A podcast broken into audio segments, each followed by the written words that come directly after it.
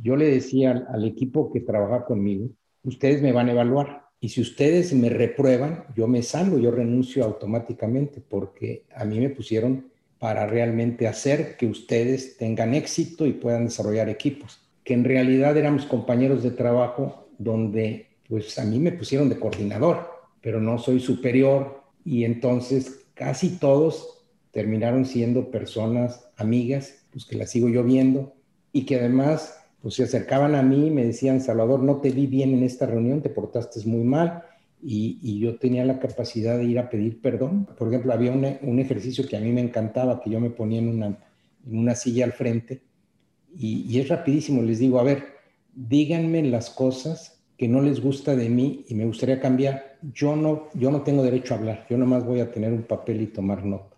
No es un tema de réplica. Te doy la bienvenida. Yo soy Maite Valverde de Loyola. Y esto es Mentores. Cada semana te comparto la vida extraordinaria de héroes cotidianos en un solo podcast. Y estoy segura que encontrarás tu sentido de vida fascinante. Mentores. Hola, ¿qué tal? ¿Cómo estás? Te doy la bienvenida a este set que sé que vas a disfrutar muchísimo. Mi invitado es Salvador Alba. Salvador fue presidente de PepsiCo de América Latina y miembro del comité ejecutivo. Del 2011 al 2020 fue presidente del Tecnológico de Monterrey, en donde lideró una profunda transformación que la posicionó como la universidad privada número uno en México número 28 a nivel mundial y la número 8 en emprendimiento. Es consejero de varias empresas y ha destacado por su trayectoria en diversas compañías de clase mundial al impulsar una cultura de transformación organizacional enfocada en el desarrollo de talento, el empoderamiento y la innovación. Y el emprendimiento, obviamente. En 2005, la revista Fortune lo reconoció como uno de los líderes de minoría más influyentes en Estados Unidos por su visión empresarial y capacidad ejecutiva. Es autor de los libros Tu vida, tu mejor negocio, Empresa admirada, La receta y, y en coautoría con José Antonio Fernández, Un México posible, una visión disruptiva para transformar a México. Tiene claro su propósito de vida, Salvador, que es crear un mundo mejor a través de servir y amar a los demás, disfrutando cada momento del día con optimismo. También recientemente emprendió Feeling Your Space. Se pueden meter feelingyourspace.com, una comunidad para ayudar a la salud y bienestar mental de las personas. En esta entrevista hablamos de poner tus propias reglas en la vida, cómo tener una visión disruptiva que rompe paradigmas en el liderazgo y las formas de vida cómo crear cambios culturales dentro de las empresas y permitir que tu equipo califique tu liderazgo. El enfoque necesario que tienen que tener los emprendedores y líderes y cómo hacerte escuchar cuando piensas diferente a lo ya establecido y llevar a cabo esa visión. Estoy segura que vas a disfrutar esta entrevista. Me encantará saber de ti, así que compárteme qué es lo que más te sirve, qué es lo que más te gusta Todas las redes son Mentores con Maite y Maite Valverde de Loyola. Acuérdate que en Instagram y en YouTube subimos fragmentos de cada entrevista para que también tengas videos más cortos y audios más cortos. Gracias por escuchar y gracias por compartir. Que disfrutes esta gran conversación. Mentores. Salvador, qué gusto. Bienvenido a Mentores con Maite. Maite, qué, gusto también. Eh, he tenido oportunidad de escuchar algunos de los podcasts y, hay muy buen material, pues se los recomiendo. Muchas gracias. Y realmente, pues, eres un gran mentor. Yo estuve viendo muchas de tus conferencias, leí parte de uno de tus libros de, de planear la vida y me gusta mucho todo lo que dices. De hecho, coincido creo que en casi todo. Y cuando hablamos la primera vez por teléfono, me decías algo así como que yo era un poco idealista en, cómo pienso las cosas.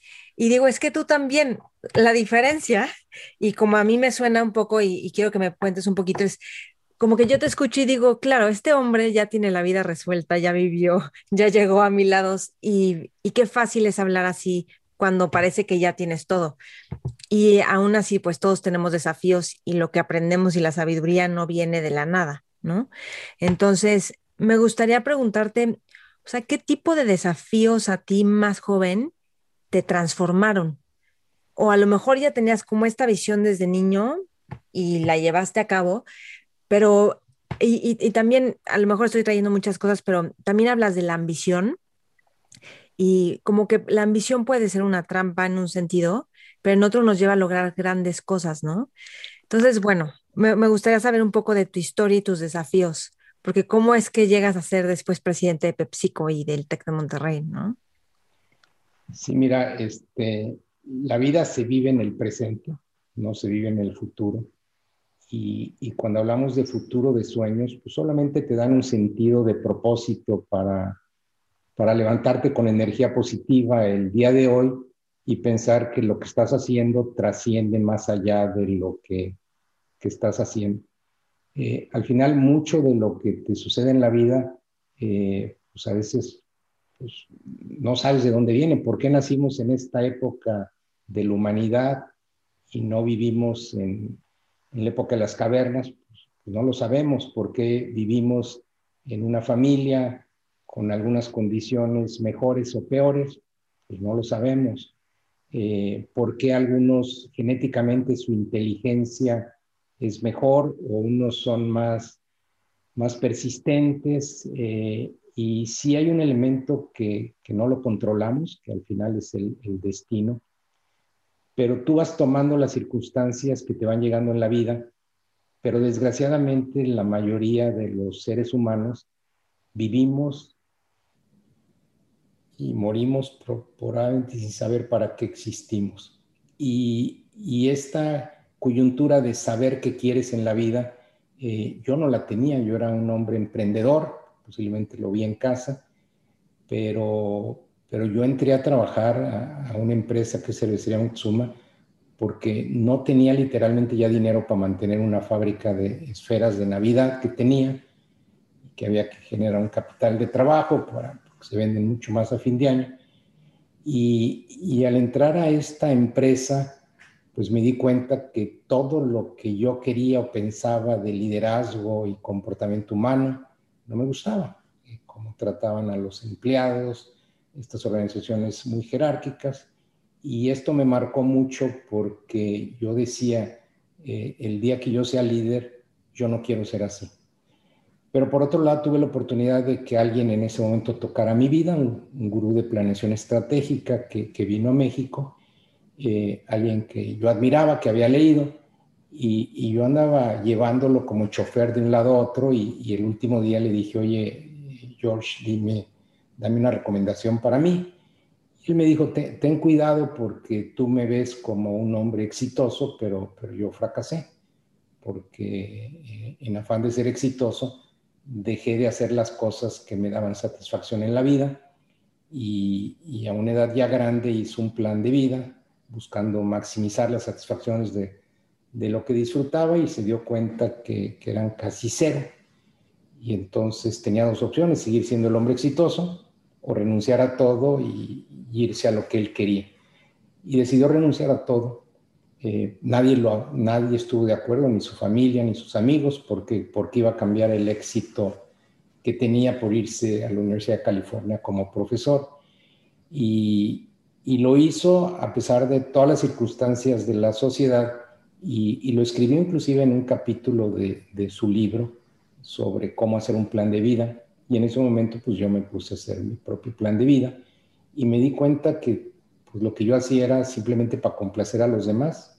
Era emprendedor desde el chiquito y, y pues me aplaudían y me iba muy bien. Y entonces un día, de la noche a la mañana, decidí cerrar todo el emprendimiento, solo me quedé con uno de ellos y, y realmente concentrarme en definir qué cosas me hacían feliz. Y, y, sobre esas articulé un plan, definí mis valores que iban a gobernar mi vida, las conductas, y, en dos hojitas que revisaba o reviso diario, bueno, cada año, pues definió mi plan de vida y lo que me diferencia a mí de la mayoría de personas, pues es que tengo un plan de vida y ese plan de vida me levanto todos los días y lo dirijo y, este, y, sigo mis reglas, no sigo las reglas del mundo que me tocó nacer. Nacimos en un capitalismo desbordante, yo no lo decidí, tomo lo mejor de ese mundo y, simplemente eh, dirijo mi vida y, no soy ni, ni, mejor ni más inteligente que nadie, pues lo único que me diferencia es que tengo un sentido y propósito de vida. Pues que eres fiel a ti. ¿Eh? Que eres fiel a ti. Es fiel a ti y muchas veces uno cree que los sentidos de propósito de vida tienen que ver con el futuro. No, es una actitud que tienes hacia la vida y que te hace vivir el día a día. Mira, por ejemplo, la tengo aquí escrita.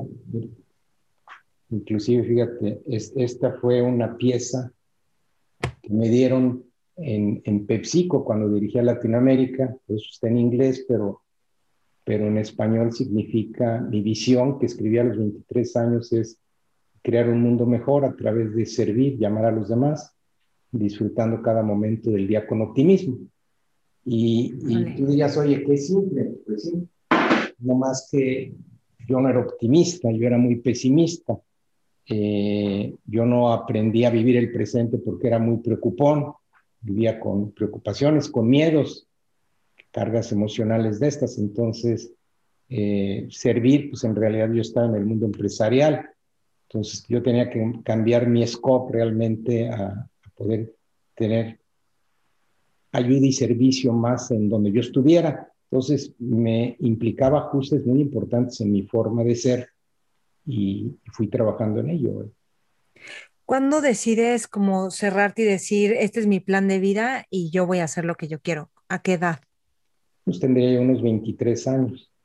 Ole. Entonces, eh, es una suerte porque, pues, yo te digo, ¿por qué esta persona tocó mi vida? ¿Por qué me dio ese mensaje en media hora? ¿Por qué hizo clic en mí? ¿Por qué me generó una acción? No, tengo la menor idea, ¿verdad? ¿Por qué me quedé yo, yo a trabajar 24 años en PepsiCo y 10 en cervecería?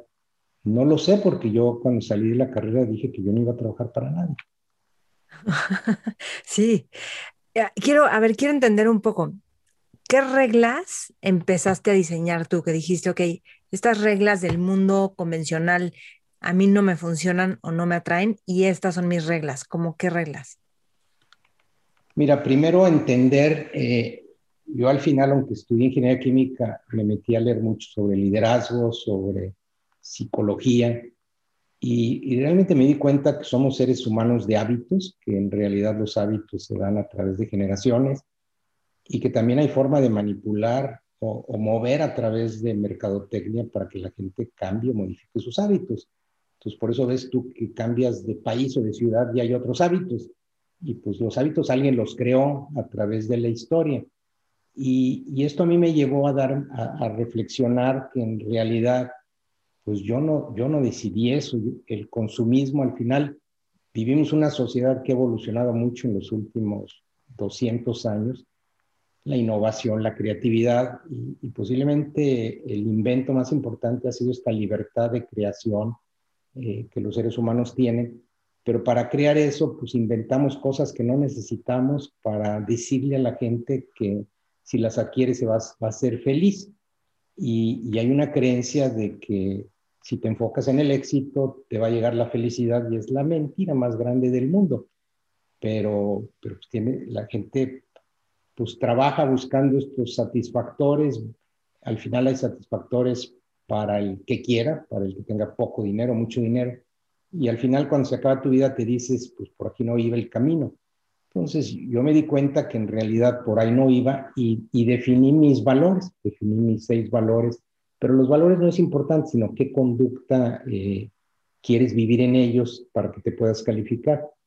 Y entonces, por darte un ejemplo, yo puse que quería yo independencia económica, porque yo veía que mis amigos que estaban en la cervecería, sufrían en el trabajo, no estaban contentos. Yo les decía, pues renuncia. Me dice, pues no puedo renunciar.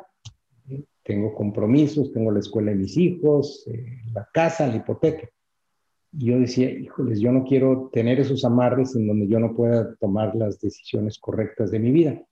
Entonces, yo escribí que yo quería aprender a vivir con menos. Es decir, para mí independencia económica no era acumular más, sino vivir con menos.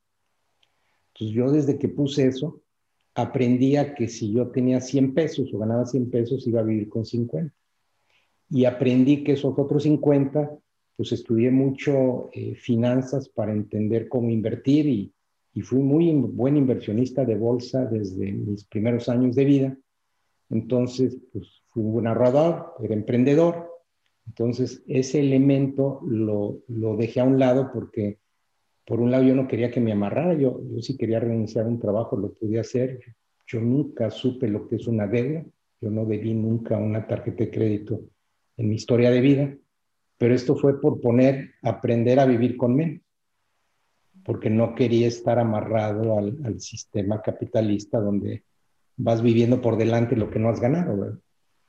Te lo pongo como un ejemplo, pero, pero pues también otro de los valores era optimismo, pues ¿cuál optimismo? Era bien pesimista yo.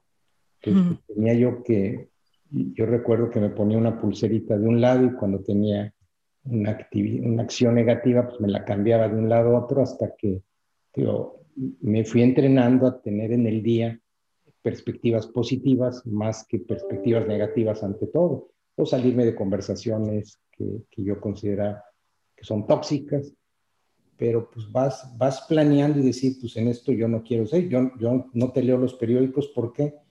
Pues porque no quiero cargarme de energía negativa. ¿Y cómo te actualizas del mundo? Pues mira, la, la realidad es que cuando hay algo importante te llega Sí, pero a mí me ha pasado que tampoco leo periódicos y de repente hay noticias que digo, uff, esta no me la sabía y sí es relevante y me entero hasta que te llega, ¿no? Pero eh, acuérdate que yo uso, una, yo uso una palabra, no uso muchas, pero una que es elegir es renunciar. Eh, hoy tienes, pues el, el, problema de los seres humanos es que tenemos tantas opciones y, un tiempo muy corto de vida.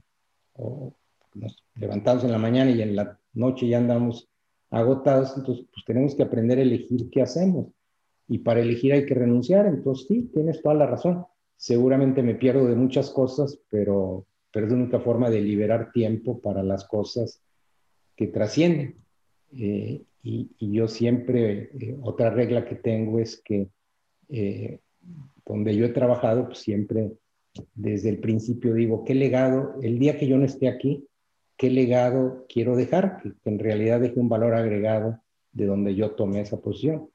Y eso me lleva a tener una tarjetita y esa tarjetita todos los días me levanto. Entonces, cuando alguien me llega con distracción y me dice, Salvador, quiero que me des una cita para esto, les digo, mira, haz lo que tú creas que es correcto, lo vas a hacer mejor que yo y, y no, no permito que tomen mi tiempo muchas veces, porque en última instancia mi tiempo después no me va a permitir a mí hacer las cosas en donde yo puedo dar un valor agregado.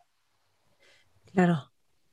A mí algo que me, o sea, me impacta eh, de ti es que tienes como esta perspectiva de liderazgo disruptivo, que, haya, que no haya jerarquías y, y una parte muy humana con las personas que trabajan en empresas. Y a mí me ha tocado, yo, yo trabajo mucho con empresas dando programas de hábitos, de mindfulness, de inteligencia emocional, y me topo mucho con que hay como una parte de la empresa bastante grande que no les interesa nada de esto. Y es como los de recursos humanos me dicen, es que ahí no, porque no les interesa y tal. ¿Tú cómo haces para, o sea, para manejar esto porque no le puedes hacer entender a la gente así como, oye, sí importa tu ser humano más allá de la racionalidad y los números o las gráficas. O sea, ¿cómo rompes esto para que de veras puedas transformar toda una cultura? ¿Cuántas personas eran? ¿Como 26 mil? ¿En dónde? En PepsiCo. No, eran 80 mil, en toda Latinoamérica con 80 mil. Mira, 80 mil personas. No, es que hay dos negocios, el negocio de botanas que conoces tú aquí en México, Sabritas, Camesa aquí, pero el negocio de bebidas que es a través de embotelladores, ¿verdad? Pero bueno, eh, la realidad es que es una superventaja competitiva el que los demás no, no le hagan caso a esto, porque los diferenciadores más importantes de cualquier organización en el mundo, las más valiosas, no están en sus balances y sus estados de resultados, no son medibles, son sus intangibles. porque Apple es la empresa más valiosa del mundo? Si tú revisas su balance, pues tiene muy pocos activos, pero es su talento, su cultura, su forma de ver el mundo, su forma de organizarse, Amazon. Y, y hay una diferencia que nadie se ha dado cuenta. Nadie se ha dado cuenta a pesar de que llevamos 40 años desde que aparece Internet. La velocidad hoy que requieres para moverte es enorme y si no te mueves rápido se mueren las organizaciones.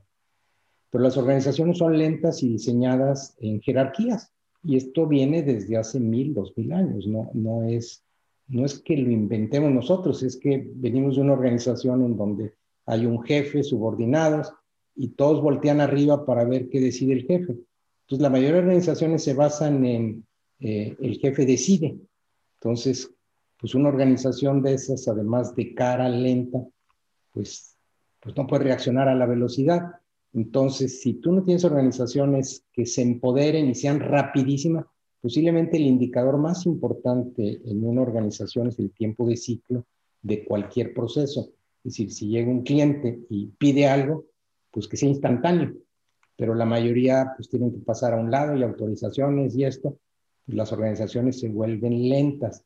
Y esto es lo que heredamos, esto es lo que yo también aprendí, eso es lo que vi yo históricamente, eso es lo que vi yo de mis jefes. Entonces, pero también eh, un hombre que me inspiró en esos momentos fue Michael Hammer, que ya murió, pero escribió un libro de Reengineering Corporation. Y él decía, a ver, a ver, no puede ser que sigamos administrando organizaciones de este siglo con las teorías de Adam Smith de hace tres siglos donde fragmentamos el trabajo, entonces para tomar una decisión, pues hay que sentarnos y ponernos de acuerdo y, y cuando en realidad todo tiene que ver desde la perspectiva de un cliente, al que al final es nuestra razón de ser, y dejar que el que atienda un tipo de clientes pueda tomar 99.9% de las decisiones, porque ese cliente pues necesita respuestas rápidas. Y, y esto requiere organizaciones ágiles, esbeltas, eh, que tengan una cosa, claridad en el propósito y en la misión que queremos o en la visión de la organización. ¿Cuántas organizaciones de las que tú comentas, diles que pongan en un papel blanco y negro su, visión y te vas a encontrar que pues no la tienen o cada uno la interpreta diferente. Entonces, cuando tienes un grupo humano grande, que todos son diferentes y, y debemos ser diferentes y debatir, pero tenemos un sentido de propósito común que nos emociona, pues en realidad nos podemos mover muy rápido. Entonces las organizaciones donde yo he estado son muy exitosas gracias a que cambiamos la forma de trabajar y permitimos la individualidad y una cultura de, debate de que en realidad el que se dice que está en la cima es el que está abajo, invertimos la pirámide, y el que está abajo, pues el que está, pues realmente yo soy un servidor para que los procesos funcionen, para que el que atiende un cliente tenga el poder de la decisión y el único y verdadero jefe pues es el cliente. Esa cultura eh, es increíble que en este mundo los grandes emprendedores pues es porque la entienden. El problema son las empresas que vinieron y nacieron en el mundo viejo, que no es tanto ahí en esta cultura algunas. Muchas pues no lo van a poder cambiar, se van a morir antes, pero ese es el gran dilema en el liderazgo. Liderazgo jerárquico, liderazgo por inspiración liderazgo que decide el jefe o liderazgo que el jefe empodera para que la organización pueda, pueda desarrollarse. Una organización que se equivoca, que tropieza, que aprende, que experimenta, que debate. Es, es, es otra forma de pensar que tardará, tardará muchos años y muchos dolores de cabeza para que cambie el mundo.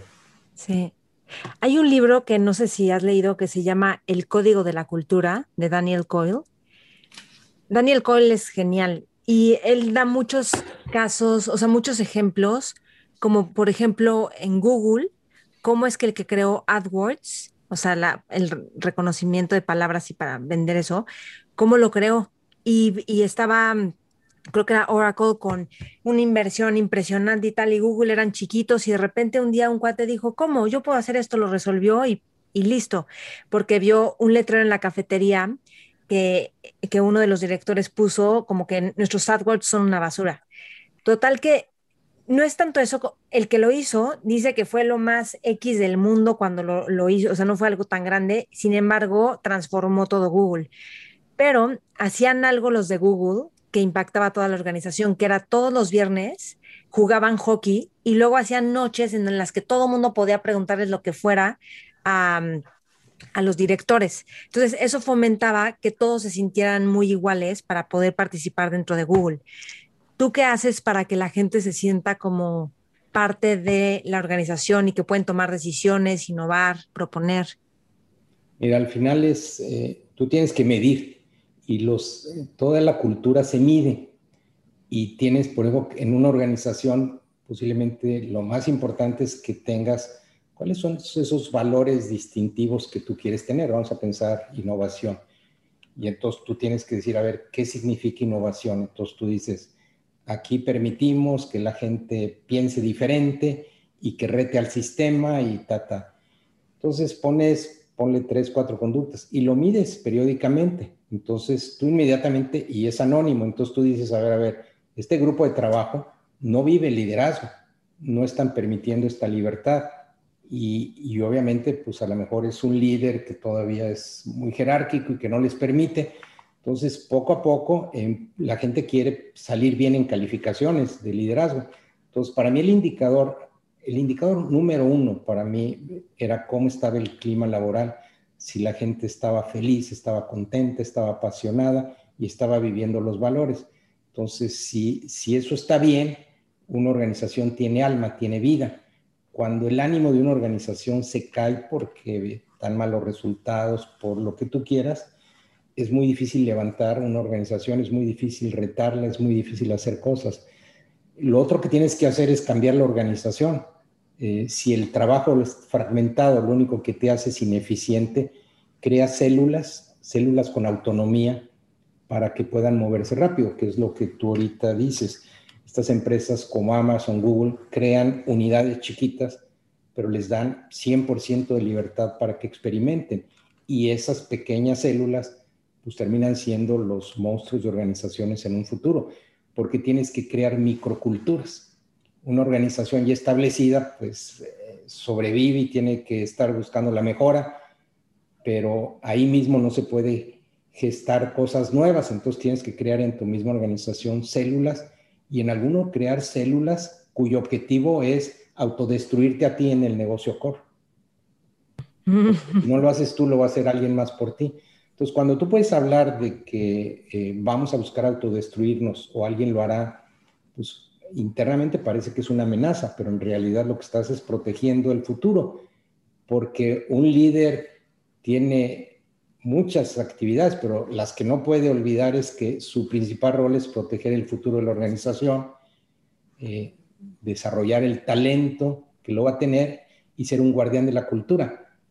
Para mí esas tres son las básicas. Todo lo demás puedes delegar, pero ser un guardián de los valores, la cultura, desarrollar el talento y, darle sentido de propósito, de futuro, para ser relevantes en, el nuevo mundo. Hay, hay unas como hazañas que tienes y una es que a ti se te ocurrió, creo que el nombre Sonrix, que era que venía de como, déjame, aquí lo tenía anotado, pero, o sea, son, son ricas, no sé qué, botanas, ¿no? Algo así. Sonrisas, más bien. Sonrisas. Y el mago. sí, pero a ver, a ver, a mí me tocó estar en el grupo que transformó esa industria de dulces que, le pusimos Sonris. Pero yo nunca, haz de cuenta, nada se me puede atribuir a mí más que armar los equipos que al final generaron esto, ¿sí? Eh, sí. Eh, sí, efectivamente, estaba yo en Sabritas en un año de crisis enorme en México, mi gente, de evaluaciones del 150% del año. Y, las camionetas de Sabritas pues iban a las tiendas y regresaban vacías. El producto se nos echaba a perder y, estaba yo en el, grupo de ventas y, se nos ocurrió que podíamos crear una línea de dulces que eran más económicos, aprovechando la infraestructura de muchas fábricas, pero que no innovaba. Entonces dijimos, pues, los dulces siempre estaban abajo de los mostradores, decíamos cómo ¿cómo le hacemos como, como hace Sabritas de tener un exhibidor al frente, eh, con colores muy elegantes que apelen a los niños? Y, y reaccionamos muy rápido para una crisis y queríamos registrar la marca Sonrisas, que apela a una emoción positiva, no, era factible, y entonces pues, con el cambio a Sonrix, y, y después pusimos en concurso la mascota o el, y curiosamente eh, unas, unas chicas que estaban en Libero terminaron su carrera, una de ellas era mi hermana Alejandra, eh, pues le ganaron a las compañías de diseño y, y el muñequito, el Sonrix este, salió de ellas. Y pues con esto y Chabelo, ¿te acuerdas el programa de Chabelo todas las mañanas? En una asociación, pues en dos años éramos líderes del mercado de golosinas, ¿verdad? Porque unimos esfuerzos de terceras, aprovechamos la redistribución Sabritas. Fue tan exitoso que a los dos, tres años ya teníamos una red de distribución de 3.000 camionetas nomás dedicadas a vender dulces, ¿verdad? Entonces nació de una crisis eh, un negocio y, ese negocio pues al final este, eh, tuvo ese éxito. Y ahí fue donde también se nos ocurrió que había, había la oportunidad de innovar en galletas. Sí, sí, sí, justo, de Gamesa, ¿no? Sí, en realidad Gamesa no estaba en el portafolio de PepsiCo. Eh, nosotros queríamos innovar. Bimbo es una compañía muy innovadora en pastelillos, sobre todo repostería y decíamos, oye, eh, el líder que es Gamesa en galletas son muy aburridas, muy aburridas sus galletas y nosotros tenemos la red de distribución, entonces eh, eh, al tratar de explorar todas estas alternativas, pues terminamos haciendo una adquisición de, de Gamesa. ¿verdad? Y y entiendo que transformaste que fueran galletas de bajo costo a que tuvieran como otra imagen también. Supongo esto que dices de los colores, que se vieran más elegantes, que estuvieran como en paquetitos más chiquitos. Sí, curiosamente no, no fue de bajo precio, fue de, subimos en, en 3, 4 años, duplicamos el precio de las galletas. Subimos el precio, pero mejoramos la calidad dramáticamente, mejoramos los empaques, y, toda esa creación de valor hacia el consumidor, pues nos dio una organización que tenía mejores márgenes para invertir en, en mejor desarrollo de personal, en entrenamiento y, y, también en mejora de equipo. Y entonces pasamos de, de ser una empresa emproblemada a una empresa que, que, se volvió, pues en dos, tres años era una de las empresas admiradas de PepsiCo en, en los concursos estos que hacen para los premios. Había un premio del fundador de PepsiCo, Kendall, y durante dos, tres años lo ganó Gamesa como la mejor empresa de PepsiCo en el mundo. Ole. Y fue por cultura. Fue, si tú me dices, oye, ¿por qué generamos eso? Por cultura. Ahora, ¿por qué generamos esa cultura? Porque traíamos un desafío. La empresa estaba en problemada. Antes, acuérdate que los precios de los productos los definía el gobierno, nos subsidiaba las harinas cuando todo eso empezó a desaparecer, pues la empresa empezó a, tener problemas y este, y este desafío pues, nos obligó a reinventarnos y, hacer las cosas diferentes. Ok, luego, es que hay cambios, tú dices, hay que cambiar rápido. Sin embargo, hay cambios a nivel de cultura que no se ven tan rápido. ¿Cómo, cómo manejas eso? Eh, si, el, si el líder de arriba cambia, se permea por el ejemplo. Mm. Eh, el, gran problema es cuando declaras cambios, pero sigues con los comportamientos igual. Te cuenta, claro. darte un ejemplo. Gamesa, pues como todas las empresas, era un conglomerado, tenía muchas empresas jerárquicas, y yo cuando llego, pues yo, yo llego como director de la empresa sin tener ninguna experiencia en el negocio de galletas y, estábamos pasando por una crisis y, la gente se acercaba a mí a pedirme instrucciones, gente que tenía 20 años de experiencia.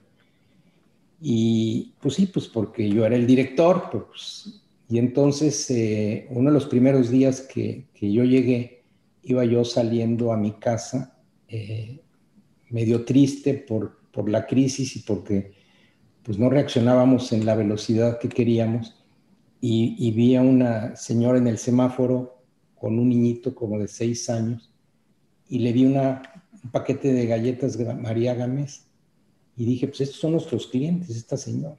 Y no nos estamos dando cuenta que si le subimos los precios en la forma que estamos pensando, pues vamos a perder el mercado y estos millones de clientes. Regresando, bueno, le, hablo, le, doy un dinero a esta señora y le digo, eh, espérese aquí. Y le hablo a la de comunicación y le digo, quiero grabar un mensaje a toda la organización y le explico. Y, en la tarde, regresando a comer, digo, oigan, me grabo en un video que, que se hizo muy famoso y les digo, oigan, eh, pues yo me presento, este soy Salvador Alves, estos son mis valores, mis pensamientos, mis principios, y ustedes pensarán que, que, yo soy el jefe de esta organización, el nuevo jefe, y les digo, pues quiero decirles que no, que a partir del día de hoy el único y verdadero jefe de esta organización se llama Juanito. Entonces pasa la cámara Juanito, que estaba ahí comiendo un chocolate y, y les explico, les digo, bueno, pues quiero que sepan quién es Juanito, que aquí está su mamá. Eh, su mamá es una señora que, que vive en una casa de techos de cartón. Filmamos pues, la situación donde vive. Y les digo, ¿ustedes creen que la mamá de Juanito, que nos consume cuatro o cinco paquetes a la semana, va a poder pagar, hago una filmación de mis oficinas, va a poder pagar por estas oficinas que además no las pienso usar porque voy a andar más en, en el mercado y una sala de juntas que no uso? Y empezamos a llevar a espacios donde hay desperdicios en las fábricas. Entonces, diciéndole, pues, la realidad es que tenemos que que darnos cuenta que estos son nuestros clientes y que nos piden servicio, eficiencia, calidad.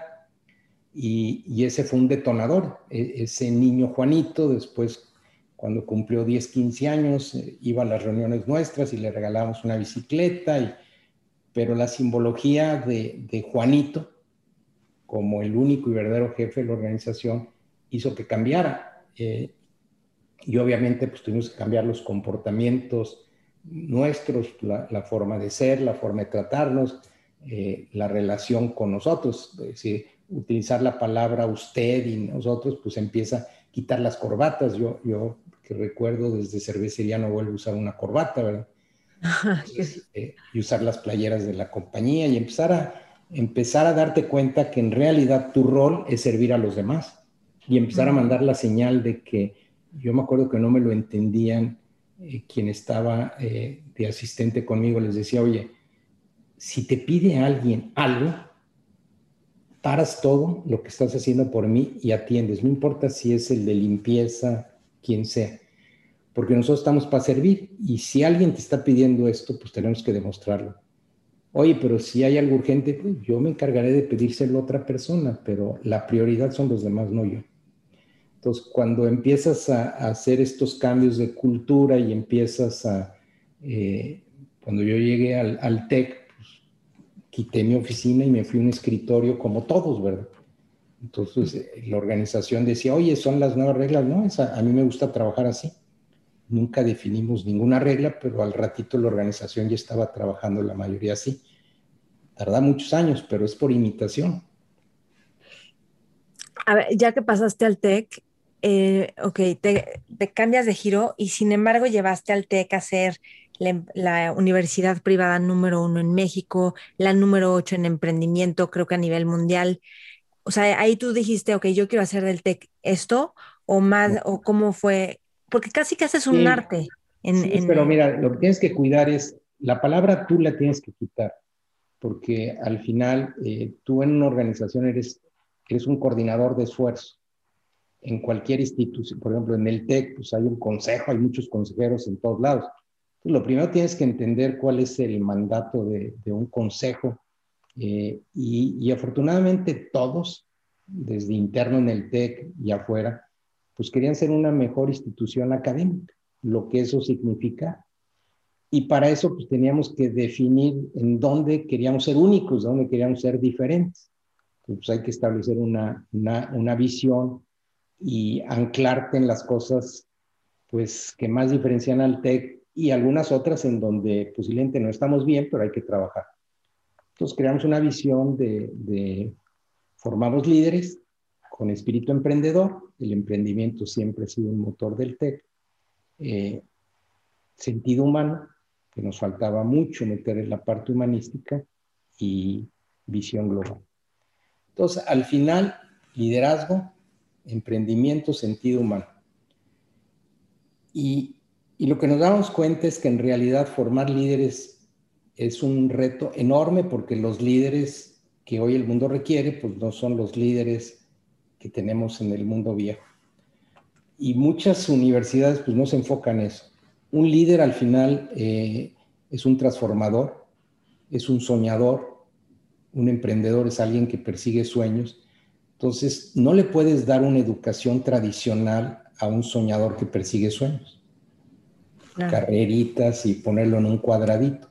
Entonces esto nos llevó a repensar todo el modelo de educación y, dado que la mayoría de universidades en el mundo no se han transformado, pues los avances del TEC respecto a otras universidades se notaron muy rápidamente y por eso destacó.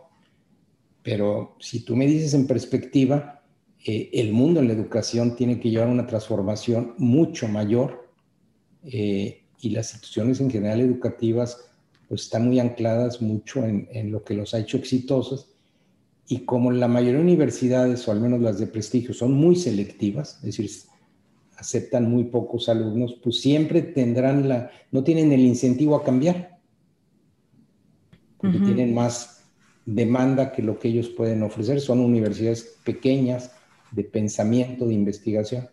Entonces, cada, cada universidad define su propio camino el TEC al definir su propio camino, pues requeríamos también ser una universidad selectiva. Nosotros crecíamos y crecíamos y campos y por todo esto. Cuando decidimos que la calidad educativa y formativa era lo más importante y que teníamos que traer personas de cualquier nivel socioeconómico, pues lo primero que dijimos, ¿y, cómo vamos a financiar esto? Entonces pues, se nos inventó crear un, fondo de, donativos que se llama Líderes del Mañana para traer gente brillante del nivel socioeconómico más bajo del país para que pudieran estudiar en, el TEC, porque además, pues estas personas, después de estudiar en el TEC, pasan del estrato 1 al estrato 9 y, y, es la inversión más productiva, más rentable y de mayor transformación. Y eso te permitía también ser una, una universidad incluyente, diversa, que era parte también de los elementos de los valores. Entonces, eh, el TEC tenía muchos proyectos de transformación, pero, pero también hubo que sufrir porque eh, funcionábamos con mucha independencia cada campus, pero pues no puedes pedir que Monterrey, que tiene un, un tamaño, tenga los mismos recursos que un campus pequeño, entonces, pero pues es el mismo TEC, entonces tuvimos que homologar todos los procesos, tuvimos que cancelar muchísimas carreras, programas que no tenían la calidad académica. Eh, y si eso implicaba que se nos iban a caer los alumnos en ese campo, y la otra, fomentar mucho que, que los alumnos vinieran a las grandes ciudades, porque lo más valioso en una universidad es la diversidad de pensamientos, y si te quedas en tu pequeña ciudad, pues es muy difícil. Eh, y estos rompimientos de pensamiento por ejemplo, lo, que más trasciende a un alumno, dicho por los exalumnos del TEC, es cuando salieron de casa o se fueron a viajes internacionales. Sí. Entonces nosotros dijimos, ¿por qué no soñamos con ser la primera universidad que pone como requisito una experiencia internacional? Lo primero que decíamos, oye, ¿cuántos se gradúan con una experiencia internacional? Me acuerdo que eran un poquito menos del 40% muy alto para el estándar mundial. Y en ese momento dijimos, vámonos al 85%, que nadie se gradúe es una experiencia internacional y vamos a apoyarlos económicamente. Y, esto es lo que transforma más. Bueno, no llegamos al 85%, pero llegamos a, arriba del 60%. Pero es, es como decir, ya fijamos una montaña y tú revisas los estándares de las mayores universidades del mundo, sus alumnos no salen fuera. Mm y para nosotros prácticamente el 30% de todos los mexicanos estudiantes que estaban en el extranjero eran del TEC, cuando solo vamos el 3% de la matrícula universitaria. Entonces, cuando tú defines eh, algunos derroteros, eh, la organización se mueve muy rápido, muy rápido, por, pero si no pones métricas o pones 50 métricas, pues al final todo es igual de importante. Sí. Entonces, eh, sí es fácil transformar, pero por otro lado tienes que ser cuidadoso y no ser arrogante, porque eh, México, pues los niveles educativos son muy, muy, bajos. Entonces, el que el TEC esté en muy buena calificación, a mí me encantaría que hubiera ocho TECs en México. Sí. No que el TEC destacara solamente. Eh, tú ves Estados Unidos, uno de los países más poderosos, tiene pues 70 de las 300 mejores universidades del mundo. Dime algo, ¿cómo, cómo, has, cómo has logrado hacerte escuchar con tu, como con, esta visión que tú tienes más disruptiva? Y a lo mejor no tanto ahorita porque es distinto que lleguen y te pongan de presidente del TEC o de rector del TEC a cuando estabas en Cervecería Moctezuma, en Gamesa, ¿Cómo, ¿Cómo lograste que la gente escuchara esta nueva forma y sobre todo la gente de arriba? Porque si vas creciendo es porque los de arriba dicen, pues vente más para arriba porque para tener más equipo y, tener más, de, o sea, para hacer crecer esto. ¿Cómo, ¿Cómo te has hecho escuchar? Mira, si tú tienes un sueño, tú te levantas con esa idea. Eh, yo no importa que tuviera 23, 24 años, yo quería ser líder y no de una empresa, líder para poder influenciar en un grupo humano. Entonces, yo pensaba cómo debía yo actuar si fuera líder. Entonces, darte un ejemplo, yo estaba en la cervecería en un puesto muy bajo, pero yo decía, si yo fuera el director general, yo haría esto y esto, y no haría esto y esto. Y la gente me decía, Salvador, ya, ya ubícate, tú no, estás, tú no eres el director general, tú estás acá. Ahora, trata de pensar en, en sentido contrario hay una vacante de un puesto del siguiente nivel y hay tres candidatos. Y uno es Salvador, que está todo inquieto y que siempre habla pensando en si yo fuera director haría eso, que está, que está ubicándose ya con el pensamiento, porque esto yo se lo decía a mis amigos, pero si yo me encontraba al director, le decía, pues con todo respeto, yo le decía, yo haría esto y esto y esto no me gusta. Entonces seguramente lo escuchaba. Entonces, ¿qué pasa? Pues que muy rápido muy rápido, yo a los 30 eh, años estaba en, en, Sabritas, en PepsiCo, eh, dirigiendo el, grupo de ventas y creando este negocio de sombras. Entonces, eh, muy rápido en la escala organizacional subes, porque hoy lo que falta es talento. La mayoría de organizaciones sufren por encontrar quiénes son los perfiles, quiénes van a reemplazar. Pues cuando cuando tú traes claridad de rumbo, no piensas en tu trabajo. Yo nunca pensé en mi trabajo. Yo pensaba cómo podría ser diferente una organización, no importaba en el lugar donde yo estaba. Mm, me encanta. ¿Cuántos piensan así? Y déjame preguntarte algo. ¿No te encontraste alguna vez con un puesto de liderazgo haciendo justo lo que, lo que no te gustaba de los que eran tus jefes antes? Todo como papá, no que te quejas de tus hijos, de tus papás, ya, que eres papá, entonces, pero no te pasó eso como líder, decir, estoy haciendo justo lo que no me gustaba. Sí, claro, sí, claro, pero tiene, hay una cuestión importantísima. Eh, te voy a poner un ejemplo. Yo le decía al, equipo que trabaja conmigo, yo le decía, ustedes me van a evaluar. Y si ustedes me reprueban, yo me salgo, yo renuncio automáticamente, porque a mí me pusieron para realmente hacer que ustedes tengan éxito y puedan desarrollar equipos. Entonces, si ustedes me reprueban, yo me salgo. ¿Qué es lo que estás haciendo? Entregándoles el poder sobre tu vida a ellos. Sí, me encanta, sí. Entonces, ¿qué pasa? Que en realidad éramos compañeros de trabajo donde, pues a mí me pusieron de coordinador, pero no soy superior y entonces casi todos terminaron siendo personas amigas, pues que las sigo yo viendo y que además pues se acercaban a mí y me decían, Salvador, no te vi bien en esta reunión, te portaste muy mal y, yo tenía la capacidad de ir a pedir perdón y volver a generar, decir, oye, creo que, estuvo mal esto.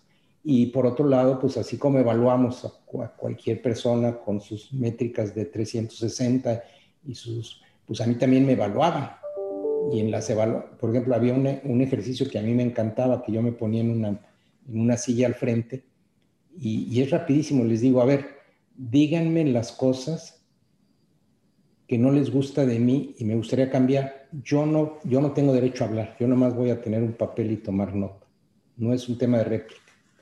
Y en cinco minutos me llevo un regalo enorme. Pero tú que, tienes que crear las condiciones, pues para que eso se dé, ¿verdad? ¿Cada cuándo los ponías a calificarte, entre comillas, para ver si te aprobaban o no? O sea, si estaba haciendo... Bueno, esto, esto se, da, se da periódicamente, a veces cada dos años, es decir, dependiendo cada equipo, ¿verdad? Eh, pero sí, cada dos años hay una evaluación de 360, pero a mí me gustaba también hacerlas personalmente, ¿verdad? Ok. Eh, personalmente, pues es, eh, es, es, decirles, oigan, califíquenme, pero, pero yo sí, haz de cuenta, si yo me hubiera, hubiera tenido una calificación mala, la verdad tendría que renunciar. Porque no es justo para el equipo que haya un líder que no les está ayudando, que lo califican mal, pues tiene derecho a ir, debe de irse. Imagínate que lo hiciéramos en todas las organizaciones, en todos los puestos. Ponte a pensar al revés. ¿Tú por qué contratas a un líder? Pues sí, para que lidere un proyecto y, y, que, ¿y quiénes son los que mejor lo pueden evaluar? ¿El de arriba que no lo ve o los que están trabajando día a día con él? Sí, sí, sí. Entonces, yo creo que muy rápido las calificaciones van a empezar a ser las calificaciones de los subordinados. Pero este es genial porque luego lo que pasa en los puestos de liderazgo es que los cabeza se llevan muy bien con los de arriba y son súper charming y los de abajo los odian. Entonces, ni siquiera sienten que hay un buen liderazgo, pero los de arriba les hacen caso nada más a ellos porque, oye, me llevo muy bien, reporta muy bien, es muy carismático y, no sabe si realmente está sirviendo a su equipo, ¿no? Sí, claro, pero a ver, pero lo primero es que tengas cordialidad con el equipo. Lo primero es que digas, a ver, yo no decido, decidimos juntos. Lo primero es, tú tienes que definir las reglas de, un equipo. Eh, a un líder, a un director, pues le dan un nombramiento y ese nombramiento él puede decir, pues yo voy a filtrar las decisiones y yo tengo la última palabra. O puede suceder, como yo digo, que, a ver, vamos a compartir las decisiones y yo me uno a las decisiones de ustedes. Por ejemplo, nosotros poníamos un tema en, en la mesa. Pues yo me quedaba callado, yo los escuchaba y después debatían y decían, pues yo creo que vámonos por camino A. Y yo decía, bueno, pues yo me uno al camino A y me preguntaban, ¿y tú qué piensas? No, yo me uno al camino A. Yo no quiero darles mi punto de vista. Porque al final los que se van a adueñar y van a hacer que ese proyecto funcione son ellos. Entonces, ¿qué importa lo que yo opine? Fíjate, hay algo que yo les digo mucho en el TEC, que a mí me dieron el puesto y me dieron la autoridad, pero nunca la tuve que usar. Mm. Nunca la tuve que usar. ¿Qué quiere decir? Que todos los proyectos, es de cuenta, todo lo que me digas del TEC, tiene un dueño que no soy, que no soy yo. Tiene un creador de la idea que fue una conversación o, la suma de esfuerzos, que no fui yo. Entonces, bueno, entonces tú qué hiciste? Pues yo fui un facilitador para que se estableciera una visión, fui un facilitador para organizarnos diferente, fui un facilitador para crear una cultura, pues sí, me tocó traer talento de fuera, el mejor, y crear las condiciones y, ser un líder que, buscaba que la organización tuviera un sentido y propósito. Yo soy un retador de los dogmas y las costumbres y pues buscaba que todo mundo fuera igualito, que retara, aprender de otros. Pues soy un curioso intelectualmente, me gusta aprender de los demás y que todo el mundo aprenda. Y lo último que te decía, yo, yo era guardián de una cultura de apertura, de libertad, de colaboración, de flexibilidad. Y obviamente, pues no siempre los valores los, los llevaba al pie de la letra, pero tenía la capacidad pues, de, pues, de empezar a escuchar y tratar poquito a poco de ser mejor. Me han dicho que, es como si pudieras estar muy cómodo con los desafíos y la adversidad ¿Cómo te relacionas con, la adversidad o los momentos críticos para estar cómodo en esas situaciones? A ver, a ver, lo que pasa es que a través de tu vida y de muchos años vas aprendiendo ciertas cosas que te empiezan a funcionar para seguir tus reglas. Yo aprendí que en el mundo que nos tocó vivir, que como yo te decía, no lo elegimos, hay un cambio exponencial para el, que, cual el ser humano no está preparado. Y por eso hay tanta ansiedad y dificultades para transitar en esto y resistencias al cambio. Entonces yo dije, a ver, a ver, el mundo va a cambiar y eso pues me tocó. Pero por otro lado, a mí me gusta el cambio y me gusta meterme en problemas. Y eso genera conflictos. Y las personas evaden los conflictos. Yo amo los conflictos. Es decir, yo cambié, en lugar de evadir y no enfrentar los conflictos que te llegan o los que tú creas, yo amo los conflictos.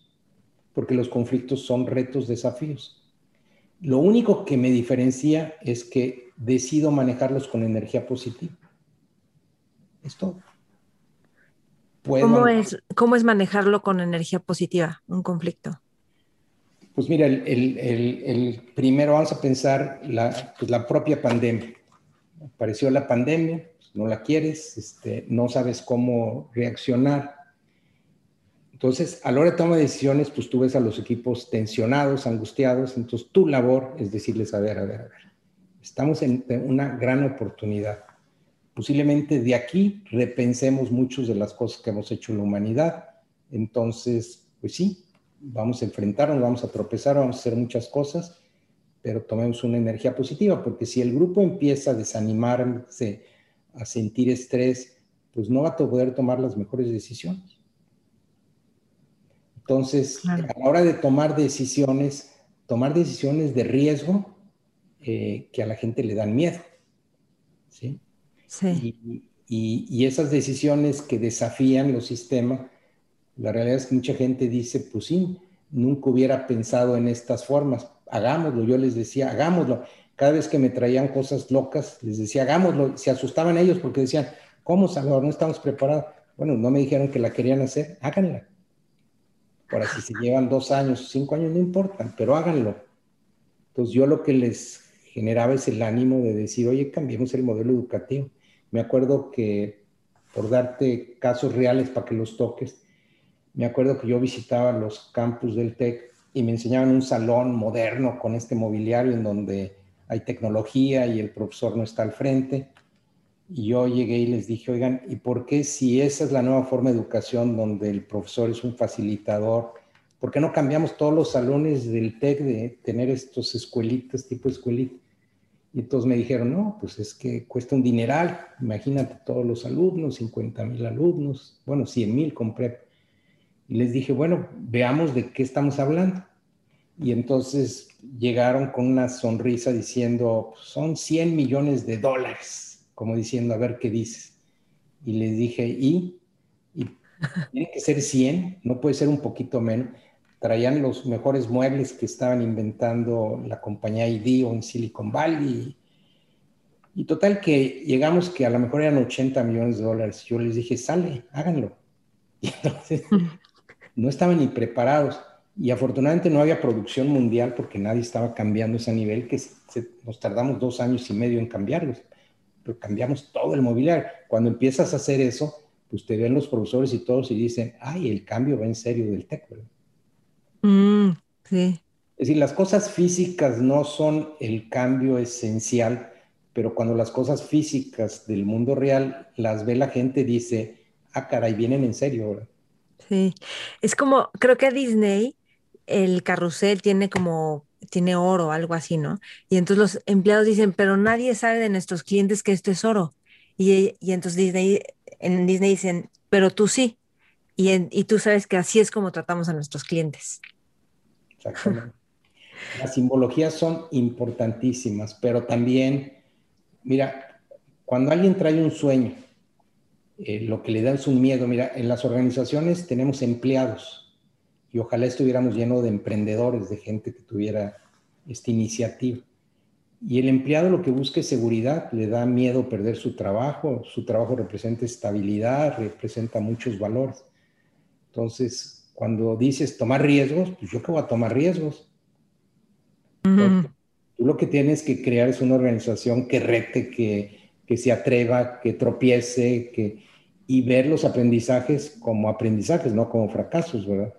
pero esto no es la conducta normal de una organización. Entonces, pues te llenas de robots que siguen instrucciones o que hacen mejoras continuas, pero pequeñitas. Entonces, si tú en un mundo exponencial no haces rupturas más rápidas, o dicho de otra forma, si tu velocidad de cambio es menor a la velocidad del mundo, te vas a morir.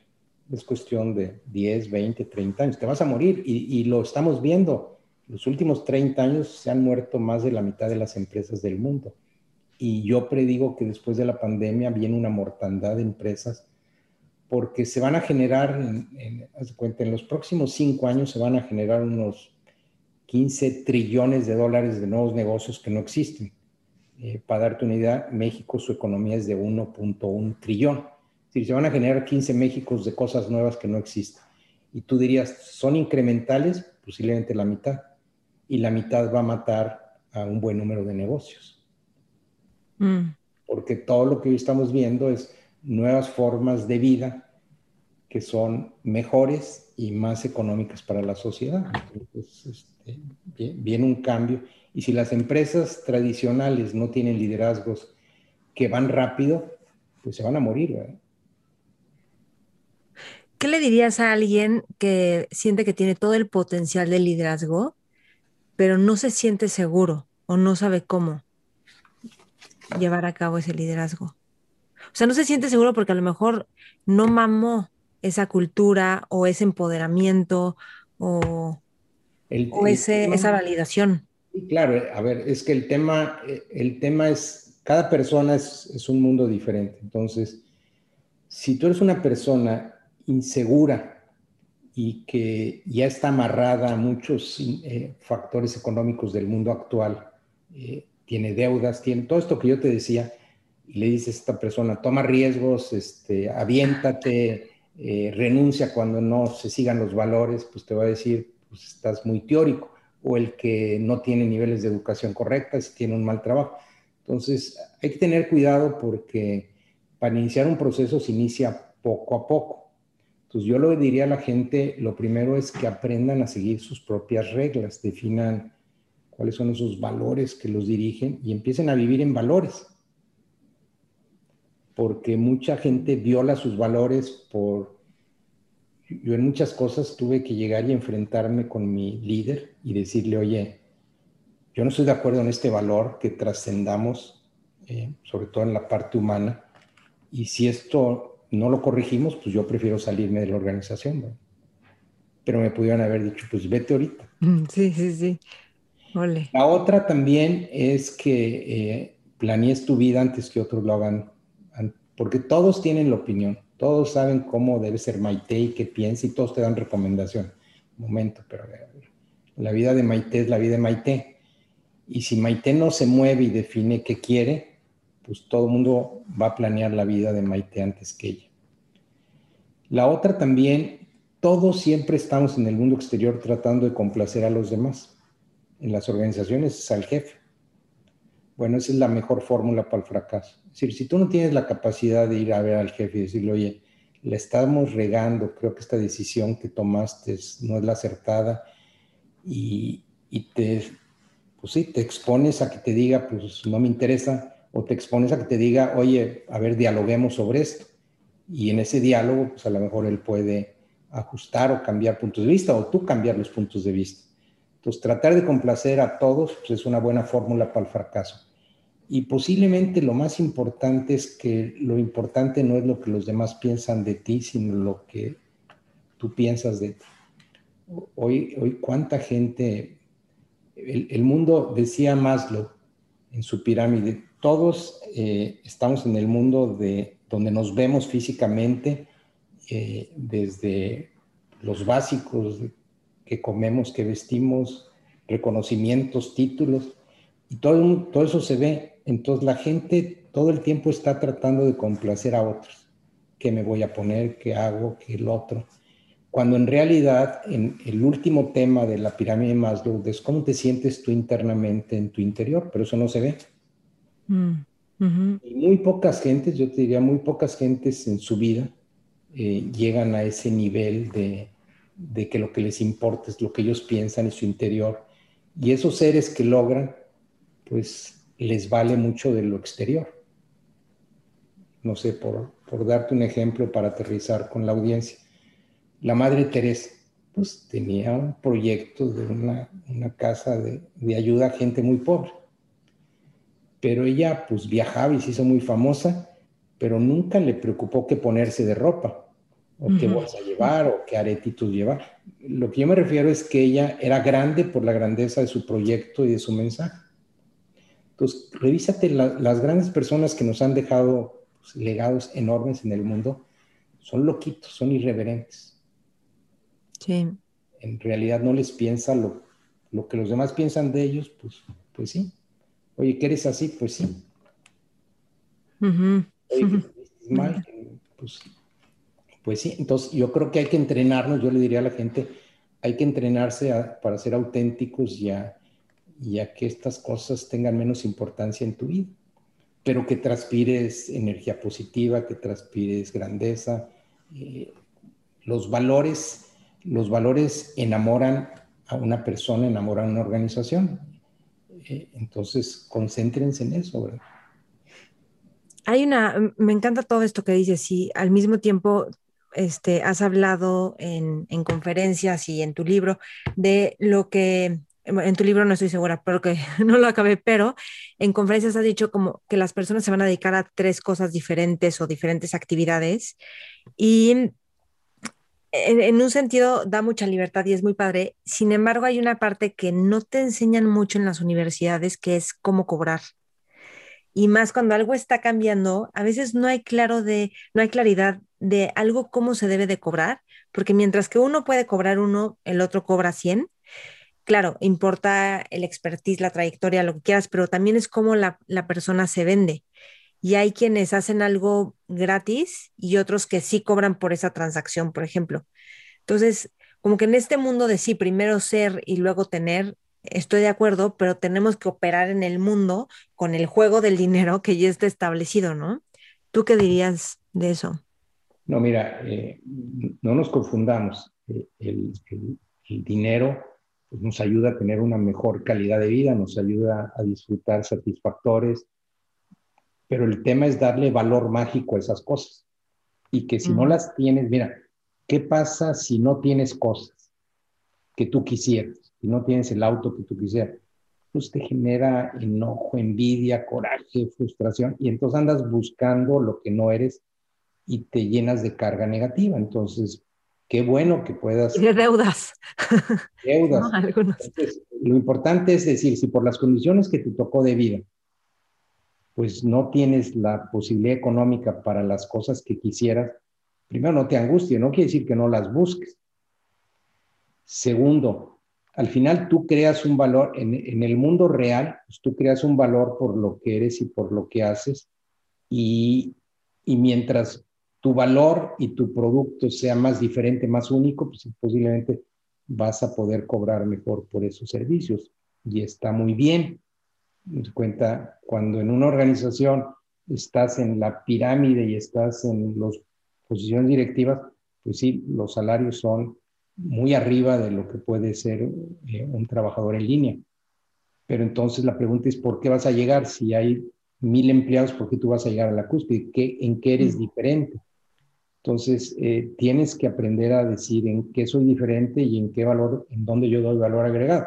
Si eso es lo que quisieras. Pero yo sí te puedo decir, por ejemplo, hay veces que yo he tenido trabajos que me gustan más que el que, me promueve. Mm, Amiga Mesa me encantaba porque pues, estaba en México. Cuando me dieron Latinoamérica, pues estaba padre, pero pues, tenía que estar en un avión todo el tiempo, ¿verdad? Entonces, a veces hay gente que tiene trabajos maravillosos y, no está mal que digas, pues ahí me quedo, ¿verdad? Pero entonces tienes que aceptarte en, el esquema económico de, de, donde estás, ¿verdad? Por eso estoy hablando de alguien que, que está en un trabajo.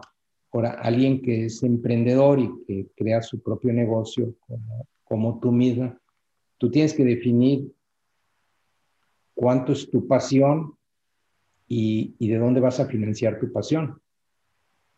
¿Sí? ¿Qué significa? Hay trabajos que a lo mejor no te van a dar para vivir, son altruismo, pero entonces a lo mejor pones una taquería y la taquería te da formas de vida, la taquería te vale. La taquería la tienes como un medio para... Entonces yo, yo, yo me metí a algunos negocios y no me interesaban los negocios, pero los negocios me daban un dinero que me iba a permitir, yo no sabía cómo vivir en la vida, pero yo sí sabía que una parte de mi vida la quería dedicar a ayudar a los demás. Entonces yo sí decía que a cierta edad 40, 45 años iba a renunciar para hacer cosas que yo quería hacer, diferentes. Entonces, pues yo no pensé que me iba a ir tan bien en la vida, pero al mismo tiempo económicamente me fue bien porque tenía mis negocios. Yo, yo siempre trabajé y tuve mis negocios, trabajé y tuve mis negocios. Entonces, y, yo tenía una meta que decía, bueno, cuando, ¿cuándo voy a renunciar? Pues cuando llegue a este nivel. Y lo llegué muy rápido. Y entonces, yo cuando me salí de PepsiCo, yo ya años antes quería salir. Sentía que ya se me acababa la vida y quería hacer otras cosas. Mucha gente al revés, cuando sale de una empresa, no sabe qué hacer. Yo para mí era aspiracional y, yo saliendo de, de PepsiCo dije, no vuelvo a trabajar para nada. Estaba de consejero y escribí libros y día y media me dediqué a... Y tres años después de repente aparece el TEC. No estaba en mis planes. Y hoy otra vez, pues hace un año dejé el TEC y, la verdad que, estoy muy divertido en lo que estoy haciendo porque regreso a ser yo, Salvador. No, pero eso habla como de tu, de, tu flexibilidad de respuesta. O sea, porque a lo mejor tienes tus reglas y yo después de a tal edad ya voy a hacer lo que yo quiera, pero sigues teniendo flexibilidad de respuesta, pero porque tienes tu visión y ves cómo esas oportunidades te ayudan a, a satisfacer esa visión, ¿no? O atenderla. Y fíjate que siempre cuando yo no me enfocaba en esta parte económica y me fue muy bien en la parte económica. Entonces, cuando te enfocas en tu sentido y tu propósito, pues a veces puede ser que la parte económica te jale y a veces no. Eh, a mí me jaló muy bien, pero no me enfocaba en ello. Y aprendía que las cosas, pues yo no les daba valor. Yo no le doy mucho valor a, la ropa, a las cosas. Eh, cuando vamos a un centro comercial, yo lo camino y veo los comportamientos de la gente, pero no me emociona comprar nada. soy un ser raro en ese sentido, pero al mismo tiempo vendí productos, porque yo vendía productos para otros y, hacía mercadotecnia para otros y, y me di cuenta que pues, cuáles eran las reglas para poder vender, pero, pero también tienes que tener cuidado porque hoy inventamos cosas, inventamos aviones, yates, motocicletas, autos, inventamos de todo para que no te acabes la vida y sigas con juguetitos de estos, ¿verdad? Sí.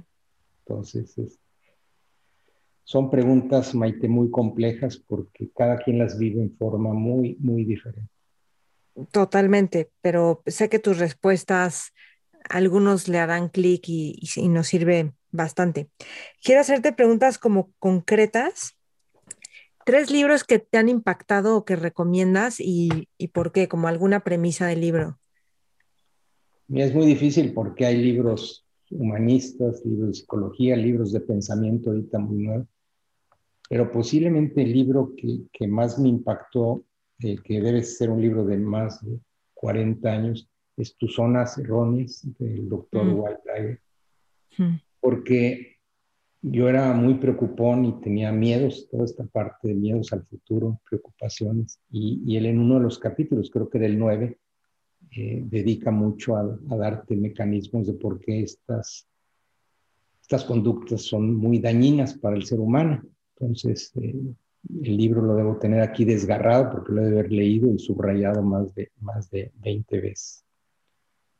Eh, el libro que te decía de Michael Hammer sobre la ingeniería me dio cuenta que estamos ridículos enseñando en las escuelas de negocio a administrar con técnicas de hace tres ciclos, ¿verdad? Y que hay que pensar en el cliente y procesos rápidos de agilidad y, romper las organizaciones jerárquicas y, y cambiar la, la cultura, ¿no? Otro también que, es un gran pensador que retó todo el sistema fue Michael Porter. Michael Porter nos vino a decir, toda esa planeación estratégica que hacen ustedes en función de lo que le llamaban el FODA, fuerzas, debilidades, oportunidades, que es en realidad revisar el pasado. Olvídense porque el futuro no, no se explica por el pasado. Entonces, él retó y dijo, creen un sentido de propósito y armen las estrategias para implementarlo y déjense de todo rollo. Es decir, sobresimplificó los procesos de, de thinking estratégico. Hoy, hoy tú sacabas el ejemplo de Disney. Disney desde su fundación, su, su visión o su misión es hacer feliz a la gente. Es muy mm. amplio, pero al mismo tiempo les dice que no se van a meter, ¿verdad? Pero de, de un ratoncito, pues ve lo que han hecho y partes de diversiones y canales, bueno. Eh, eh, sigue, sigue firme en su visión de hacer feliz a la gente. Eh, es, es, una empresa que genera emociones muy positivas. Entonces, todo eso al final este, es parte. Hay muchos libros de, de últimamente que, que, han hecho el de, pues inclusive el, el, que acabo de leer de Farik Zakaria, que, que habla de las lecciones post pandemia, ¿no? De qué vamos a aprender eh, los libros de Peter Diamandis de Abundancia, de Singularity University.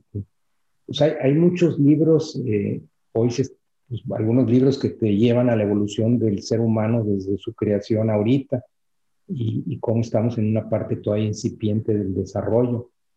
Eh, Tal Ben Chahar, que fue uno de los pioneros en psicología positiva, que fue el, el primer presidente del Instituto de Ciencias de la Felicidad del TEC, pues él, él, hizo una de las clases más famosas de Harvard y tiene un libro que se llama Happy or Felicidad.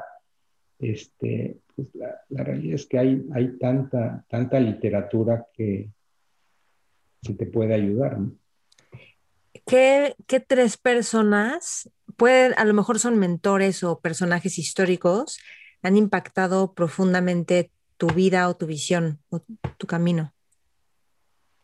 Pues sin duda la figura de mi papá, eh, que, fue alguien que no pudo estudiar en la universidad por ayudar a su familia.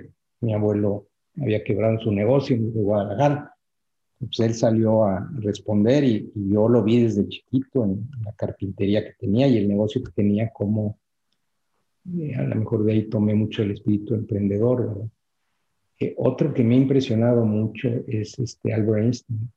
Albert Einstein, un, un gran inventón, creador, eh, tantas patentes y cosas que dejó, pero al mismo tiempo tenía una vida muy desarreglada. Ahí lo vemos en las fotos, con, con sus pelos, y no le importaba cómo llegar y cómo vestirse. Entonces a mí me impactaba mucho decir, oye, el, el ser eh, más extraordinario desde el punto de vista inventiva en ese tiempo, pues en todo lo demás socialmente pues era muy, muy desarreglado.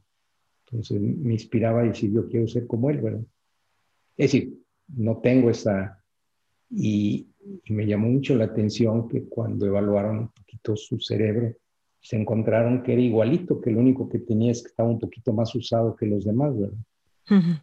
También, pues son, son, son personas que, pero al final tienes mucha gente que te impacta hay gentes muy sencillas que en su vida diaria, simple, gente que, pues que a lo mejor ni el nombre te lo puedo recordar, pero que cuando ves lo que están haciendo en pueblitos o en sus comunidades, dices, wow, qué historia, güey. Entonces, sí. todas esas pequeñas huellas, pues te van formando tu carácter, tu, tus fortalezas también, ¿verdad? ¿Qué, ¿Qué, aspiraciones tienes en, en el próximo año, los próximos 12 meses? Ninguna, nomás vivir el presente. Ok. Disfrutar y, y, levantarme, dos, levantarme todos los días dando gracias a que tengo vida, que podría no tenerla, la damos por hecho. Y segundo, pues hacer de cada día una obra maestra. ¿verdad? Y claro, invento cosas y me meto a cositas, pero, pero al final, si esas cosas jalan o no jalan, pues me es irrelevante lo que, pues lo que quiero es que mi día sea bueno. Es decir, yo lo que quiero es, terminando mi día, que yo diga, a ver, del 1 al 10, tuve un día de 10, de 9, es decir, no quiero tener días de 6 y de 7. ¿Y cómo, cómo evalúas si fue de 10 y cuáles son tus parámetros para saber si fue un día de 10? Pues es muy fácil decir, oye, a ver, hoy a qué me dediqué, pues tú, yo digo, pues hoy estuvo padre mi día. ¿sí? hice esto, salí a caminar, me fui con un amigo, tuve una conversación maravillosa, tuve un Zoom, tuve una entrevista. Y digo, estuvo padre mi día. O fíjate que tuve que atender un problema y un problema de impuestos y esto, pues estuvo de siete. Sí, todos, tú misma, tú, tú puedes decir, oye, oye, yo cuando veo, yo antes de dormir me digo, a ver qué tengo mañana en la agenda y digo, ah, pues está padre el día. O digo, chin, tengo tres horas libres. Ah, pues me, me, gusta armar rompecabezas o cosas o leer algo. Entonces digo, wow, tengo tres horas libres, a ver en qué las voy a usar. Me han, me han dicho que muchos negocios los cierras caminando, que te gusta caminar en una calzada y le dices a la gente, vente a caminar conmigo y ahí haces negocios o... No, lo que pasa es que cuando, cuando salí de PepsiCo, eh, una de las cosas que quería dedicarme es a, a caminar, entonces empezaba a caminar a las seis y media de la mañana. Y entonces yo no, yo no te aceptaba un desayuno, o sea, lo que fuera indispensable. Entonces la gente me decía, oye, a ver cuándo desayunamos. Le digo, mira, si no te preocupa, ponte unos shorts y nos vemos a las seis y media. Y era, pero es, es, una riqueza porque imagínate una hora platicando con alguien y regresas a un café, echarte un cafecito. No, genial. Me, Concentras tu energía en la persona, en el tema y terminas haciendo ejercicio. Entonces, yo tengo muchas de estas pequeñas anécdotas de hábitos que he creado, pero pues este, son únicos. Cada quien inventa sus formas. ¿Qué otro hábito? ¿Qué otro hábito así particular? Tengo. Has inventado. En la pandemia, en la pandemia fue interesante porque eh, dejé de usar el coche, como mucha gente dejamos de usar el coche, pero todos los días salí, obviamente con mi cubreboca. Entonces eh, nos cambiamos a vivir, eh, irme yo a un departamento y nuestros hijos no viven con nosotros. Y, este, y, y entonces pues yo decidí que a donde fuera me iba caminando. Entonces, por ejemplo, ahorita fui en la mañana a, a, una terapia en el Hospital Zambrano que está como 40 minutos y en, pues salgo 40 minutos antes y me voy caminando. Qué rico. ¿qué le dirías a la gente, a los jóvenes ahorita? O sea, mm, como que hay mucha gente que ya no cree en el matrimonio o en que eh, las relaciones pueden durar tantos años. ¿Qué dirías, qué les dirías tú? ¿O qué es para ti el matrimonio? Sí, mira, al final es, cada persona tiene su forma de, de ser. El, el, matrimonio al final es un, un, un invento humano que nos ha ayudado a convivir, pero el ser humano no nació con eso. Entonces, este, yo al final es parte de lo que sucede.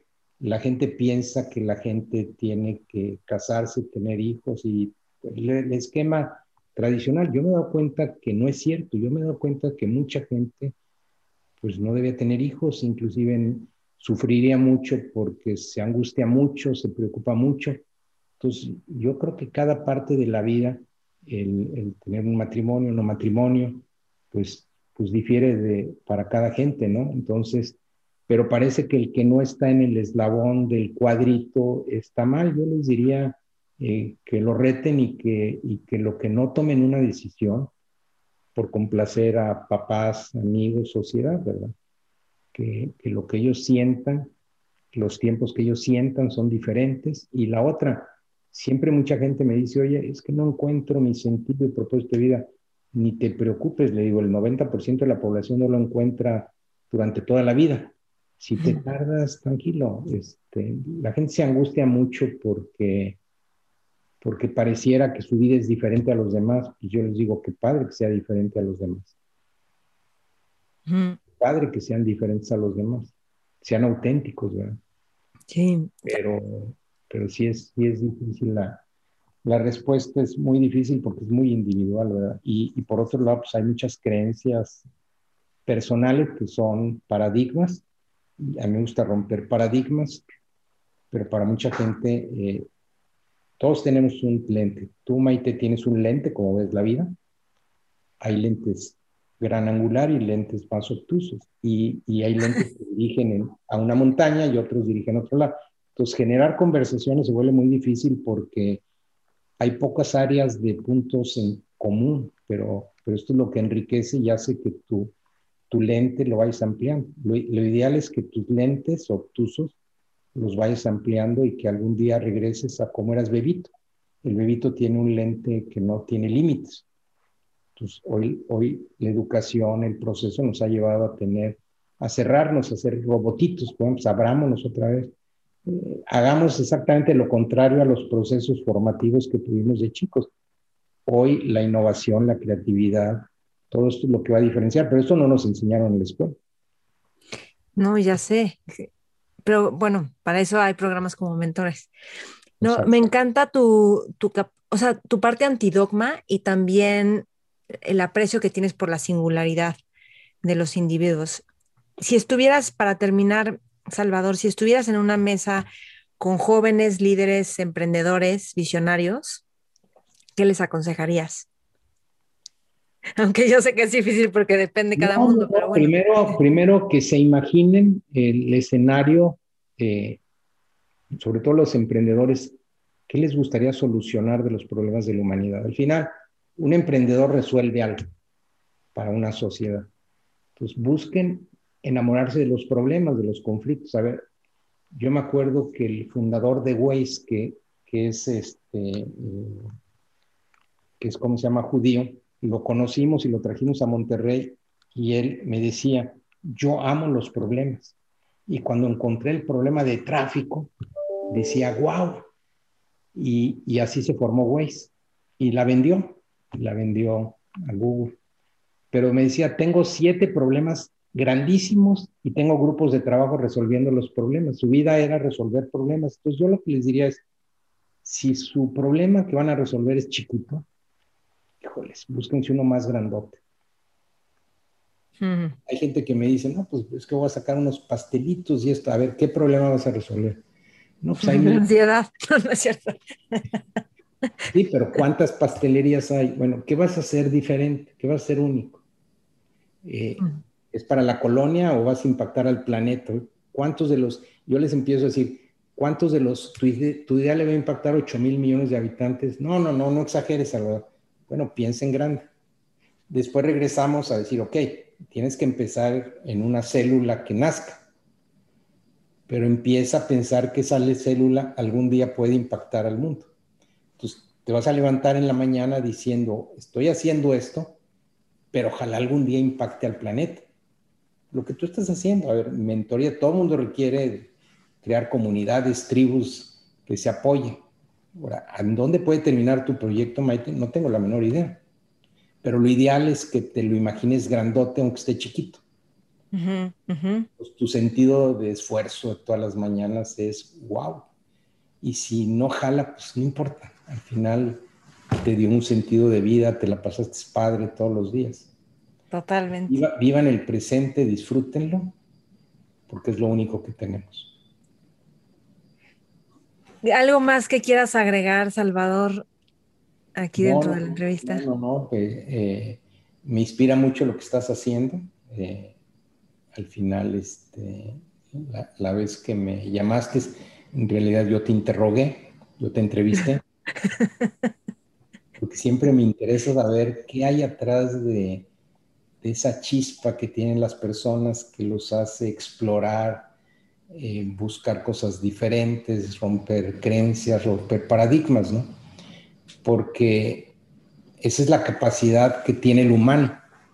Y ahorita acabo de, no sé si te lo envié, grabé un video hace una semana de cómo México puede ser una potencia mundial y le llamaba la fórmula 2E. Y, y la fórmula o es E al cuadrado, que es emprendimiento y educación. Entonces yo decía, al final, ¿qué buscamos como sociedad? Pues, tener un, trabajo, una razón de ser, un buen empleo, bien pagado, y eso te empieza a dar pues, la posibilidad de sentirte realizado en este mundo. Pues eso se da con emprendimiento, con lo que estás haciendo, con esa capacidad de sentir que puedes hacer eh, nosotros no tenemos un gobierno digital amable para el emprendedor todavía en México. Somos una de las economías menos digitalizadas y amable. Entonces, emprendimiento es el motor de una sociedad, es lo que permite que el ser humano realice, encuentre sentido de propósito. Y si hay una buena educación, pues puedes aspirar a mejores habilidades que te permiten una mejor calidad de vida, lo que estamos hablando. Entonces, eh, yo, esta narrativa la decía, es que necesitamos cambiar toda la energía negativa que traemos a propositiva. Ahora, que estamos con unas brechas enormes, sí, pero no importa, no importa que estemos en brecha, porque primero dices, a ver, tu sentido de propósito es vamos a enfocarnos en emprendimiento y buena educación y, una sociedad más igualitaria. Vamos a unificarnos en eso. Ahora, regresemos y decir, oye, ¿qué? ¿Pero dónde estamos en el piso? No, pues facilidad para hacer negocio, estamos en el 120. Educación, pues estamos muy mal en, ciencias. Estamos mal en esto. Seguridad, pues pongámonos todos a chambear y repartámonos el trabajo. Pero en la mañana te levantas diciendo, queremos llegar a estos niveles de bienestar, a una sociedad más igualitaria entonces tú te levantas diciendo, voy a hacer la tarea y está durísima, pero en lugar de hablar de lo negativo, problemas que traemos, decimos, vamos dirigiéndonos en, esa, en esta dirección. Y hoy todo el mundo se levanta diciendo, no, es que los temas de inseguridad y los temas de esto. Es decir, la carga, porque así son todos los líderes.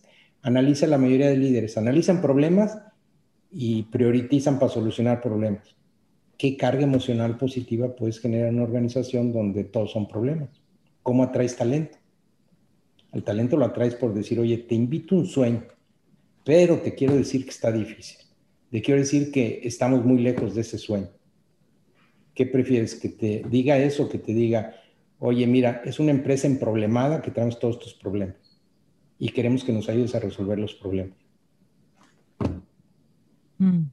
En 30 segundos te doy dos, dos escenarios que son lo mismo, pero una perspectiva diferente.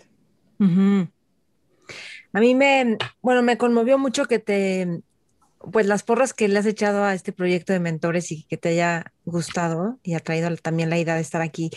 Y también me, me, impactó como en esa conversación en la que tú me entrevistabas, pues me compartiste que estás como formando una especie, junto con otros creo, como una especie de grupo para ver quién va a ser el siguiente ciudadano presidente, porque los políticos ya no van a jalar. Y dije, no, qué, qué increíble, o sea, qué visión yo quiero saber más de ti. La verdad es que no te conocí, me dediqué a ver conferencias, a bajar tu libro, a ver todo acerca de ti eh, estos días y, ha sido muy gratificante ver líderes como tú y, y, gracias, gracias por todas las aportaciones que has hecho a emprendedores, a organizaciones, a líderes. Sí, no, pues muchas gracias a ti, Maite, por este esfuerzo. Este, busca, busca dónde ser único, diferenciar Trata de ver que tus impactos sean globales, mundiales. Empieza, creo que lo estás haciendo, pero, pero lo que estás haciendo es muy poderoso. El concepto, el nombre es muy poderoso. Este, yo te adoro mucho éxito. Mm, muchas gracias. Mentores. Espero que hayas disfrutado esta entrevista, que te haya nutrido muchísimo, abierto la mente y dado inspiración para lo que tú quieres hacer en la vida. Me encantará saber de ti, así que comenta y déjanos saber qué es lo que más te sirve y qué es lo que más te gusta de esta entrevista. Estamos en todas las redes como Mentores con Maite, yo como Maite Valverde de Loyola y compártela si crees que a alguien más le puede servir. Y te recuerdo que en Instagram y en YouTube tenemos fragmentos de todas las entrevistas para que puedas escuchar videos o audios más chiquitos. Gracias por escuchar, gracias por compartir. Y ya sabes, si quieres recomendar a un mentor, escríbenos, ¿ok? Info arroba mentoresconmaite.com. Mentores.